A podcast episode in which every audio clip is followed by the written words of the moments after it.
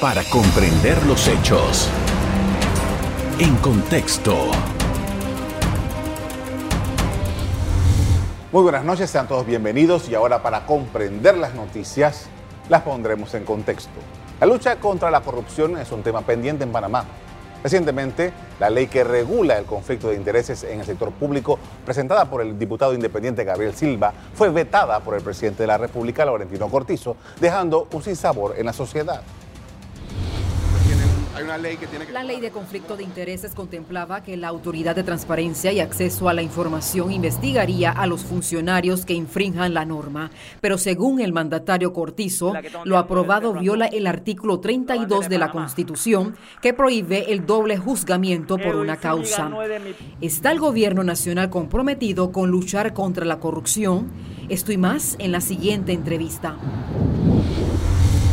Así es, tenemos a Gabriel Silva, eres el diputado que presentó este proyecto de ley que logró después de dos años que se aprobara en la Asamblea Nacional. El presidente hizo varias observaciones, algunas que tienen que ver con la inconveniencia, otras con la inexequibilidad. ¿Cuáles son sus eh, razonamientos frente a lo que ha planteado el presidente a la Asamblea? Por supuesto, y muchas gracias por la invitación. Un gusto poder compartir contigo y con la audiencia yo quisiera empezar esta conversación sobre este importante proyecto de ley explicando por qué es esencial para Panamá una ley de conflicto de intereses. Nosotros sabemos que en Panamá hay muchísima corrupción y la corrupción está afectando al panameño en su día a día. El hecho de que no tengamos una buena educación pública, buenas carreteras, buen sistema de salud, es porque los recursos no están llegando, el dinero no está llegando. Y no está llegando porque hay algunos políticos o empresarios que se lo están robando, se lo están llevando. Una ley de conflicto de interés es una de las leyes más importantes existentes para combatir la corrupción. Inclusive el presidente Cortizo en campaña reconoció que era importante y se comprometió a impulsar y aprobar una ley de conflictos de intereses si él llegara a ser presidente. Sin embargo, lo que estamos viendo ahora es que el presidente está incumpliendo su palabra. No solamente no presentó una ley de conflicto de intereses en la Asamblea Nacional y ninguno otro de los otros proyectos anticorrupción que se comprometió, sino que no está dejando tampoco hacer. Es decir, nosotros presentamos ese proyecto de ley, se discutió en la Asamblea Nacional y ahora el presidente lo viene a vetar. El proyecto busca algo sencillo, y es que los funcionarios públicos siempre que tomen una decisión lo hagan pensando en el país, en los ciudadanos y no en sus propios intereses. Por eso se llama conflicto de interés. Que cuando ese funcionario tiene que tomar una decisión de si beneficiar al país o beneficiar a él mismo, a sus familiares o a sus socios, siempre beneficia al país y no a sus propios intereses personales. En Panamá no existe una normativa que busca regular ese conflicto de intereses. Normativas como esta existen en los países donde los índices de corrupción son más bajos e inclusive en muchas empresas privadas existen regulaciones de conflictos de intereses. ¿Y qué es lo que busca este proyecto? Cosas básicas, pero que hoy no existen, como por ejemplo regular el nepotismo, la contratación de familiares en el sector público, regular que los funcionarios públicos que tienen acceso a información privilegiada, es decir, información valiosa, no la usen para su propio beneficio o para beneficio de sus amigos, sino que la mantengan en confidencialidad cuando así lo amerite. También viene a regular fenómenos como por ejemplo el de la puerta giratoria, que es que un funcionario público que regula una industria luego termine trabajando para esa industria cuando termine su periodo en el gobierno. Ese es otro tipo de corrupción que se da. Y algo importantísimo es que busca prevenir los conflictos de intereses y la corrupción. ¿Cómo? Desde el presidente hacia abajo, incluyendo los diputados, los ministros, los magistrados, si esta ley se aprobara, tienen que presentar una declaración de conflictos de intereses anual al ANTAI y hacerla pública, donde digan cuáles son sus acciones, cuáles son sus intereses, lo de sus familiares, dónde tienen dinero, en fin, que puedan explicar a la ciudadanía qué es lo que están haciendo, dónde están sus intereses y luego la ANTAI haga una revisión de esto, un análisis de esto y aplique las sanciones correspondientes si se viola la normativa. Ahora, ¿qué fue lo que pasó? El presidente la vetó y en mi opinión la vetó de una forma supremamente superficial. Como por ejemplo, dice, la ley no debe decir intereses personales, debe decir intereses particulares. Yo me pregunto si realmente, y eso es lo que a mí me hace dudar si realmente hay un interés de parte del órgano ejecutivo, del presidente, de tener estos proyectos anticorrupción. Porque es como si yo te diga, no, en vez de decir casa, debe decir hogar. Es exactamente lo mismo decir intereses personales a intereses particulares. O sea, ha vetado el proyecto de ley argumentando temas tan banales, tan superficiales como esto, que me deja a mí una mala impresión y poca voluntad de parte del órgano ejecutivo. Decía yo al principio que el, presidente Cortizo declaró inconveniente eh, seis artículos y inexequible, que es inconstitucional, dos artículos. ¿Qué pasa? ¿Cuál es la mecánica ahora en la Asamblea? Él ha tenido que eh, retornar esto a la Asamblea. Eh, si solamente son ocho artículos, ¿cómo queda el proyecto? ¿Qué es lo que ha sucedido? Correcto. Cuando la Asamblea Nacional tiene que aprobar una ley en tres debates. Luego que se aprueban tres debates, va donde el presidente para que la firme o la vete. La vete es que la rechaza, la firma es que ya se convierte en ley de la República. Si el presidente la veta, la puede vetar por dos razones. Puede ser por inconveniencia, que es decir, simplemente no me gusta, no me gusta lo que estás proponiendo, no es una buena idea.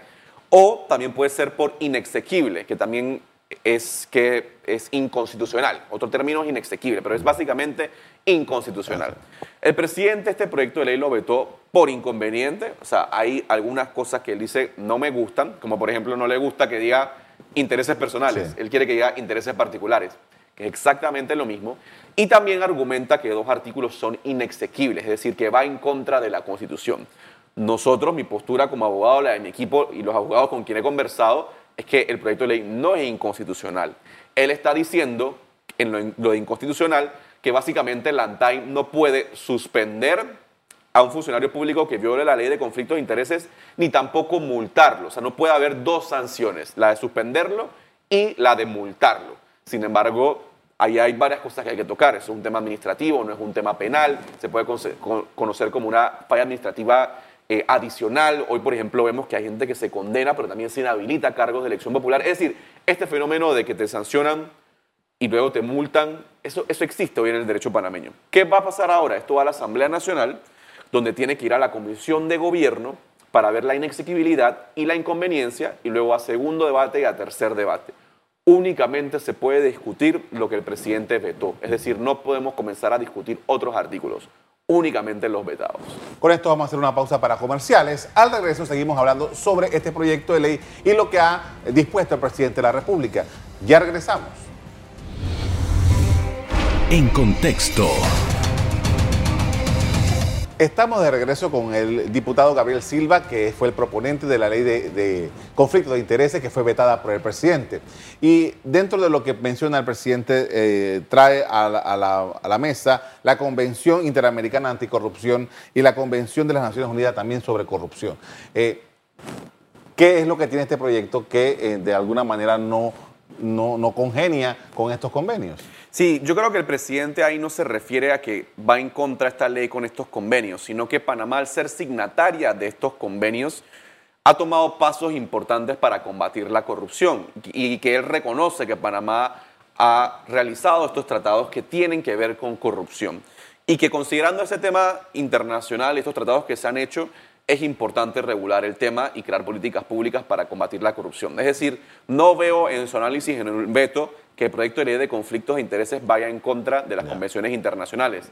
que son leyes de la República. Correcto. Al contrario, vemos que inclusive organizaciones internacionales como la ONU y otras han propuesto, han sugerido la creación de normativas de conflicto de intereses para reducir la corrupción, normativa que no tiene Panamá y por eso la hemos propuesto. Entonces, no es que está yendo en contra de estas convenciones, sin embargo, falta mucho, mucho por hacer en adición a esas convenciones. Por ejemplo, en Panamá no tenemos una ley de conflicto de interés, que fue la que presentamos, no tenemos una ley que amplíe la declaración jurada de bienes de los funcionarios públicos. ¿Qué significa eso?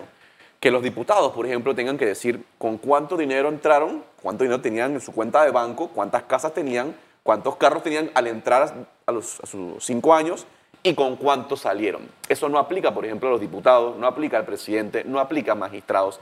Eso debería aplicar porque es esencial para reducir la corrupción. En Panamá, por ejemplo, no tenemos una ley que proteja a los que denuncian la corrupción. Cuando tú denuncias corrupción, tú te estás metiendo en algo que puede ser delicado, puede ser peligroso para ti, para tu familia, para tu trabajo, que te digan, ah, tú estás denunciando, te voy a votar. Entonces necesitamos una ley de protección de los denunciantes de temas de corrupción e inclusive en algunos países se les da recompensa a quienes denuncian corrupción. En Panamá no la tenemos, nosotros la propusimos, pero no ha sido discutida. Es decir, hay alrededor de 7, 8 normativas anticorrupción que Panamá necesita con urgencia y que sin embargo no tenemos a la fecha. Esos convenios que mencionó son importantes pero hay muchísimo más que tenemos que hacer. Ahora, eh, usted mencionó al principio que el presidente se había comprometido en su campaña electoral ah, y es firmante, tengo entendido, de una serie de eh, recomendaciones para que el, Ejecutivo eh, propusiera este tipo. ¿Cómo queda la imagen del presidente frente a esto y el veto de una, de una ley como esta? El presidente Cortizo en campaña, junto a los otros candidatos presidenciales, públicamente firmó algo que se llama el Reto por la Transparencia, una excelente iniciativa creada por la sociedad civil que lo que busca es que los presidentes de ser electos tienen que comprometerse a presentar ciertos proyectos de ley anticorrupción en la Asamblea Nacional y hacer ciertos cambios en el órgano ejecutivo. Dentro de los proyectos que el presidente Cortizo, al igual que los otros candidatos, se comprometieron y firmaron en hacer, está la ley de conflicto de intereses, la ley de protección de los denunciantes, reformar la ley de carrera administrativa, la no prescripción de los delitos anticorrupción. Es decir, hay alrededor de 7, 8 proyectos de ley anticorrupción que él se comprometió, al igual que los otros, a presentar en su gestión. Ya estamos más de la mitad de su gestión. Él no ha presentado ninguna de estas normativas en la Asamblea Nacional. Y como mencioné, no solo no las ha presentado, sino que estamos viendo este caso, que nosotros presentamos ese proyecto de ley y lo ha vetado. Y está bien, él está en su derecho de vetar, eso es su derecho constitucional. Sin embargo, lo que yo he percibido del presidente y de sus asesores es que no hay un interés en arreglar el proyecto de ley. ¿Por qué lo digo? Cuando nosotros aprobamos este proyecto de ley en tercer debate, yo lo primero que fui a hacer fue ponerme a disposición del presidente de la República y sus asesores, a decirle, podemos ir, explicarles el proyecto de ley junto con los que participaron, los de sociedad civil, y veamos qué piensan, explicarles las bondades. Y si hay algo que vetar, pues conversémoslo, pero que haya una voluntad y un trabajo en equipo. Nos dijeron, sí, sí, sí, los vamos a llamar, sí, los vamos a avisar. Le dimos seguimiento, nunca nos llamaron y simplemente los vetaron. Lo que a mí me deja un sinsabor, un decir, hey, si en verdad estuviesen interesados en corregir este proyecto de ley, impulsar una agenda anticorrupción, nos hubiesen invitado a esa mesa, nos hubiesen dicho, mira, vamos a vetarlo, pero cuenta con nosotros para impulsarlo y para corregirlo, y eso nunca sucedió. Entonces eso es penoso, eso es lastimoso y me demuestra a mí poco compromiso. Eh, esto está, ocurriendo seis meses después que eh, se conoció el índice de transparencia internacional en el que Panamá no avanza, en el que Panamá sigue eh, muy mal muy mal evaluado por, por parte de los propios panameños en la percepción de, corrupción y, de, y, que falta de transparencia. El país no no ha logrado mejorar en eso en los últimos 10 años, si tú ves ese ranking, ese índice de transparencia internacional, de cómo está la transparencia en Panamá, cómo la gente percibe la corrupción, no, hemos mejorado en absolutamente nada. Es decir, la lucha anticorrupción en los últimos 10, 15 años no ha avanzado ni un solo paso. Y eso se está viendo reflejado en muchas cosas, pero principalmente en la mala calidad de servicios públicos que tenemos. Porque el tema de la corrupción, quizás muchos lo vean como injusto, como mentira, como poco ético, poco moral, como algo que nos molesta y nos da rabia que se estén robando el dinero del panameño y eso por supuesto es válido, pero también no nos olvidemos que la corrupción es parte importante de por qué no tenemos un buen sistema de educación, porque no llega ese dinero al Ministerio de Educación, a los docentes, a los estudiantes, a los útiles, no llegan las computadoras que deberían llegar a esos, centros de educación, porque alguien se está robando el dinero o el dinero se está perdiendo la razón por la cual no tenemos un buen sistema de salud, porque la razón por la que no se le ha pagado a enfermeras y dicen que no hay presupuesto, pero el dinero está. Panamá es un país donde hay muchísimo dinero y el presupuesto gubernamental es bastante alto comparado a la región. Pero por alguna razón, entre ellas la corrupción, la ineficiencia, no está llegando ese dinero a donde tiene que estar llegando. Entonces el tema de la corrupción no solamente es la injusticia, la mentira, el engaño, el juega vivo, es también que no llega ese dinero a las comunidades y la gente termina perdiendo. Y la corrupción no solamente está en los grandes contratos de las grandes empresas, los millones de dólares, también se ven cosas sencillas, como por ejemplo las becas. ¿Cómo se adjudican las becas? Si, te, eres amigo de un diputado, si eres amigo de un ministro, amigo de un presidente o conoces a alguien en el partido gobernante, se te da muchas veces una beca. Y si no conoces a nadie, se te dificulta y a veces es hasta imposible. Por supuesto que hay gente con mérito y con capacidad que se las han ganado, pero es sumamente difícil y es mucho más fácil si conoces a alguien. Y eso también es corrupción, porque las becas deberían ser para todos. Por esto vamos a hacer otra pausa para comerciales. Al regreso seguimos hablando sobre este tema. Ya volvemos. En contexto. Estamos de regreso con el diputado Gabriel Silva, y estamos analizando el veto del presidente de la República a la ley de conflicto de interés. En Panamá, entonces, podríamos nosotros concluir de que no hay un espíritu de rendición de cuentas. Totalmente. Y eso lo vemos en los rankings internacionales, los índices de transparencia que se han publicado, donde confirman, no solamente por los estudios que han hecho, sino también ellos miden la opinión pública y se dan cuenta de que la gente pide, reconoce que no hay rendición de cuentas y no hay transparencia. Inclusive muchos sondeos e inclusive también encuestas científicas revelan que los panameños, de entre los tres problemas más graves, siempre están ubicando entre uno de esos tres corrupción, a veces de uno, a veces de dos, a veces de tres. Entonces el panameño reconoce que esto es un problema, sabe que algo está mal y que algo es injusto y que no se ha hecho nada al respecto.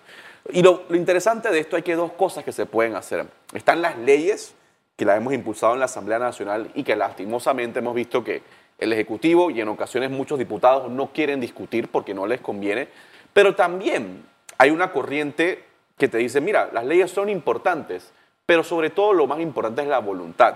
Hay veces que tú no necesitas una ley para hacer la cosa correcta. Por ejemplo, nosotros, los diputados de la bancada independiente, llegamos a la Asamblea Nacional y nos comprometimos. No hay ninguna ley que nos obligue a rendir cuentas. Y rendimos cuentas y publicamos nuestros informes, algunos de nosotros de lo que hemos hecho, las leyes que hemos presentado, quiénes son nuestros equipos de trabajo, con quién nos hemos reunido. Presentamos eso y no hay ninguna ley que nos explica, que nos, lo obliga. O vamos a la comunidad también, recorremos la comunidad, explicamos lo que hemos hecho.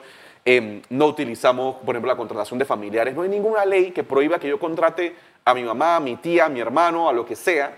Pero yo no lo hago. ¿Por qué? Porque tengo la voluntad, porque yo sé que está mal. Entonces, Sí, necesitamos esas leyes importantes para que no sea opcional, para que no tenga que llegar alguien y decir, bueno, como yo y como otros, como, bueno, esto está mal, no lo vamos a hacer, sino que sea obligatorio. Nadie puede contratar a sus familiares, nadie puede eh, eh, chifiar la rendición de cuentas, tienes que rendir cuentas. Entonces, son necesarias las leyes, pero también la voluntad. Eh, estamos hablando de dar un vuelco al sistema, porque el sistema panameño funciona de ese modo.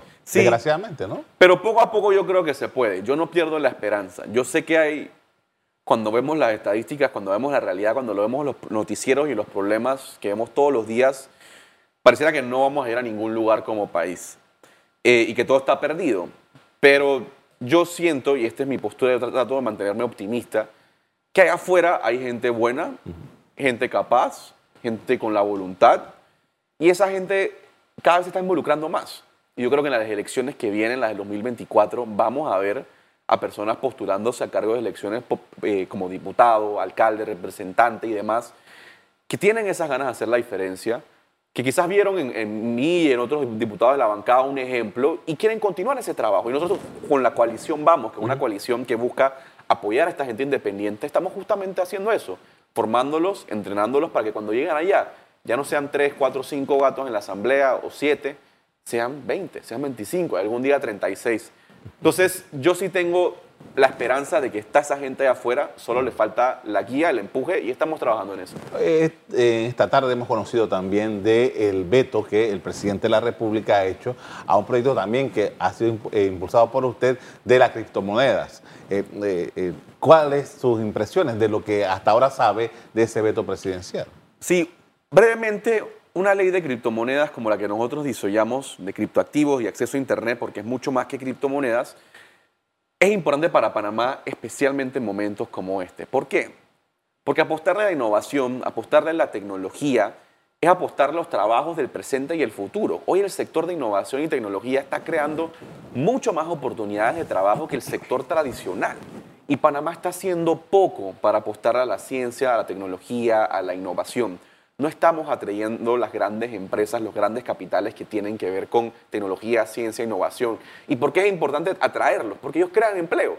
Pero no solo lo estamos atrayendo, sino que también no estamos impulsando las empresas locales que tienen que ver con estas áreas de ciencia, tecnología e innovación. Entonces, esta ley de criptoactivos que nosotros presentamos, que es de mucho más que eso, no, busca eso, atraer inversión, crear empleo, la inclusión financiera. Y Panamá en este momento, en una un problema económico grande y de desempleo que está creciendo, es importante construir hacia la ciencia, la tecnología, innovación. Y este proyecto es uno de los varios que hay que presentar y trabajar para que Panamá se posicione como hub de innovación, ciencia y tecnología de la región. Presidente lo veta, recibimos hoy el veto bastante extenso. Hemos leído eh, algunos de, de, los artículos, lo estamos analizando con mi equipo de trabajo, pero sí debo decir lo siguiente, es una oportunidad perdida. El proyecto fue bastante consultado, se hizo una subcomisión, primer debate, segundo debate, tercer debate, habilitamos grupos de WhatsApp, habilitamos grupos de Telegram, correo electrónico, líneas, nos reunimos con varias instituciones eh, eh, públicas y también privadas y ONGs. Es decir, trabajamos por este proyecto bastante, lo consultamos bastante y creo que es penoso que lo veten en este momento crítico para Panamá. Sin embargo, yo creo que vamos, bueno, vamos a trabajar para tratar de arreglarlo como se pueda. Quizás el proyecto no va a ser 10 de 10, eh, es decir, a más como pensamos que iba a ser, pero vamos a corregirlo en la Asamblea Nacional como se pueda y sacar algo decente y competitivo. Ahora, ¿a qué se expone Panamá sin tener una regulación de este tipo? Yo creo que si no tenemos esta regulación pasan varias cosas. Diría dos principalmente para resumir. Una es que otro país nos robe el mandado. Es decir, que Colombia, Chile, Argentina o Costa Rica digan, ¿saben qué? Esta es una buena oportunidad, aquí hay mucho dinero, nosotros vamos a, hacer, a traer ese tipo de leyes, ese tipo de empresas, ese tipo de capital y que venga a nuestro país. Y después Panamá queda perdiendo la oportunidad de poder atraer ese dinero a Panamá y esas oportunidades de empleo. Así que si no tenemos la ley, pienso que perdemos la oportunidad de ser pioneros en este tema. Y si no tenemos la ley, también corremos el riesgo de que en el futuro nos pongan en listas grises o en listas negras por lavado de activos, eh, lavado de dinero y armas de proliferación nuclear y otras cosas. ¿Por qué? Porque estamos evitando como país, lastimosamente, regular el tema. ¿Y qué han dicho las organizaciones internacionales? Como Gafi, hay que regular el tema. Sí, por supuesto, hay riesgos de lavado de activos con los, con, los criptomonedas y con los criptoactivos, así como con cualquier otra cosa. Pero ¿qué es lo que hacemos? No, no nos quedamos con los brazos cruzados, no pretendemos que no haya un problema, al contrario, vamos a regularlo para que haya claridad, para que haya fiscalización, para que haya análisis, para que haya penas, para que haya multas, para quienes incumplen la ley pero también démosle certeza jurídica a quienes quieren invertir, apostarle a Panamá y aportar estos sectores. Entonces, al no regularlo, perdemos competitividad, que alguien más se lleve el mandado, pero también corremos el riesgo que en el futuro nos pongan en una lista gris o una lista negra. Ahora, estaba viendo, hay información en estos días de una caída en eso. Eh, ¿Cómo Panamá se protege frente a una situación como los, los inversionistas, más bien, no? Claro, esto es como cualquier otro activo, cualquier cosa de valor. Si tú ves ahora el valor de las acciones de grandes empresas como Apple, Amazon o el SP500 están bajando. Y en este año han tenido una caída crítica que no se había visto en los últimos 20 años. Pero supongamos, vamos, pensamos en el petróleo. ¿Qué está pasando con la gasolina? Está subiendo y ha subido como nunca se antes visto. O sea, está subiendo un montón. Entonces, las cosas de valor, sean acciones, sea petróleo, sea el oro, sea la plata, sea inclusive tu casa, suben y bajan de valor. Entonces, las criptomonedas también suben y bajan de valor. Y hemos visto, por supuesto, que este año, que muchas de ellas, la gran mayoría de ellas, han bajado de valor. Ahora, yo no recomiendo a nadie, mi trabajo no es recomendarle a nadie compra criptomonedas o compra criptoactivos. Yo no soy, yo eso no es mi trabajo. Yo soy diputado, creo la infraestructura jurídica, doy certeza jurídica, trato de crear empleos. Si tú quieres comprar una criptomoneda, eso depende de ti, de las investigaciones que tú hagas. Yo lo único que recomendaría es, como cualquier cosa de valor, investiga antes de invertir. Si tú vas a comprar un reloj, no es lo mismo que compres un reloj de una empresa que es conocida, que tiene 50, 100 años en el mercado, a que compras un reloj que no sabes si va a funcionar y se te va a dañar a la semana. Lo mismo debes hacer con las criptomonedas y con los criptoactivos, evaluarlos y estudiarlos antes de comprarlos. Sin embargo, yo te diría, si tú ves la gráfica de Bitcoin, que es la criptomoneda más conocida, más importante, más prominente, sí, ha bajado este año, pero si haces una gráfica de los últimos 5 años, inclusive los últimos 10 años, ves que ha subido en un porcentaje de más de 500%, superior a lo que ha sido el crecimiento del mercado de valores. Es decir, quienes invirtieron hace 10 años en criptoactivos hoy siguen celebrando y siguen contentos, en Bitcoin, por ejemplo. Entonces, eh, al final la Asamblea tendrá que hacer su parte ah, para contestarle al presidente de la República. ¿Usted ve hay ambiente en la Asamblea ahora que estamos a entrar en julio? No sabría decirte, eh, como quizás sepan los televidentes, eh, ahora mismo la Asamblea está en receso. Es decir, en este mes no está sesionando el Pleno de la Asamblea. Así que no he visto a los 70 otros diputados, no he podido conversar con ellos para saber qué piensan sobre el veto. Eh, no sé si hay ambiente, ojalá haya. Lo que sí puedo confirmar y decirle es que yo voy a trabajar 100% para corregir el veto de la ley de conflicto de intereses, porque Panamá se merece ser un país más transparente y combatir la corrupción. Y también voy a trabajar para corregir el, el veto de la ley de cripto, porque Panamá se merece apostarle a la ciencia, tecnología, innovación y la creación de empleos en este sector. Le agradezco mucho, señor diputado, por haber venido. Muchas gracias. Gracias a ti por la invitación. A ustedes también, amigos televidentes, les doy las gracias por haber estado con nosotros estudiando este tema. Los invito, como siempre, para que sigan en sintonía de EcoTV. Buenas noches. Para comprender los hechos. En contexto. Revive este programa entrando al canal 1 de BOD de Tigo.